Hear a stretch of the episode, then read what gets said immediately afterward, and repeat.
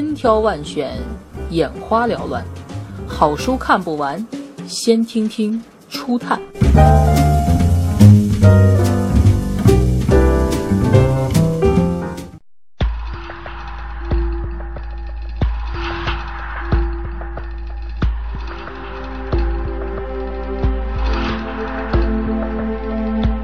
浪潮之巅，近一百多年来，总有一些公司很幸运的有意识或无意识的站在技术革命的浪尖之上，在长达十年甚至几十年的时间里，他们代表着科技的浪潮，直到下一波浪潮的来临。从十九世纪末算起，A.T.and T 公司、IBM 公司、苹果公司。英特尔公司、微软公司、思科公司、雅虎公司和 Google 公司，都先后被幸运地推到了浪尖。虽然他们来自不同的领域，中间有些已经衰落或正在衰落，但是他们都极度辉煌过。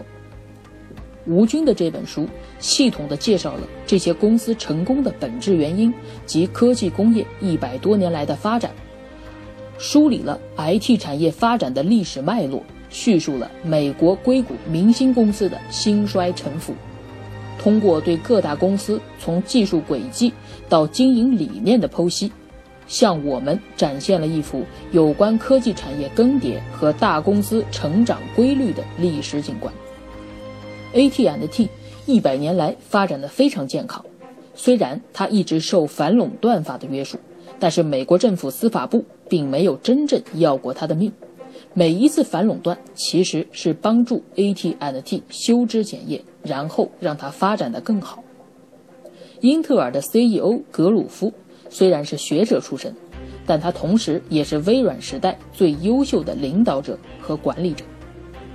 甲骨文公司和微软公司一起证明了，软件公司不仅可以独立于硬件公司存在。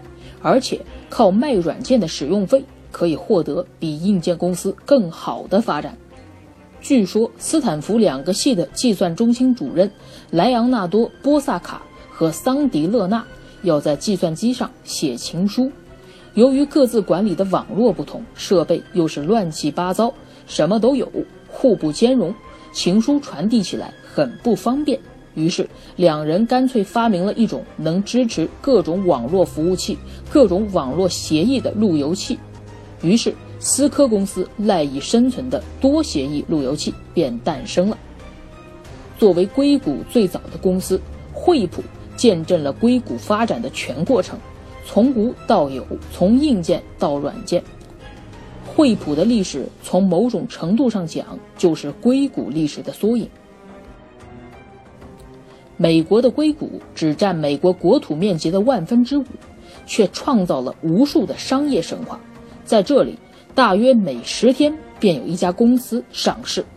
美国前一百强的公司中，硅谷占了四成。对于想找投资的新创业公司，红杉资本有一些基本要求：公司的业务要能用几句话就讲清楚。红杉资本的投资人会给你一张名片。看你能不能在名片的背面一点点地方把你想做的事情写清楚。Google 是个奇怪的地方，也许是因为 Google 的年轻人太多了，他们不懂得传统，也不拘于传统，只要认准了对公司、对社会有用，就大胆的去干了。一个昔日跨国公司的衰亡，也许是他为这个社会做的最后一次贡献。